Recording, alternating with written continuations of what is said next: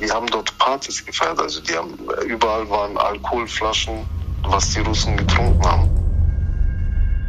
Wir waren draußen in der Nacht, für drei Stunden haben unsere Stellung dort gehalten.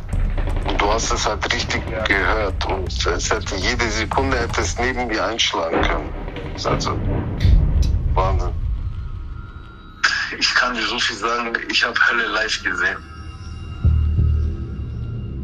Ein junger Mann lässt sein Leben in Bayern hinter sich, um für die Ukraine zu kämpfen. Er ist über Monate im Krieg, oft direkt an der Front.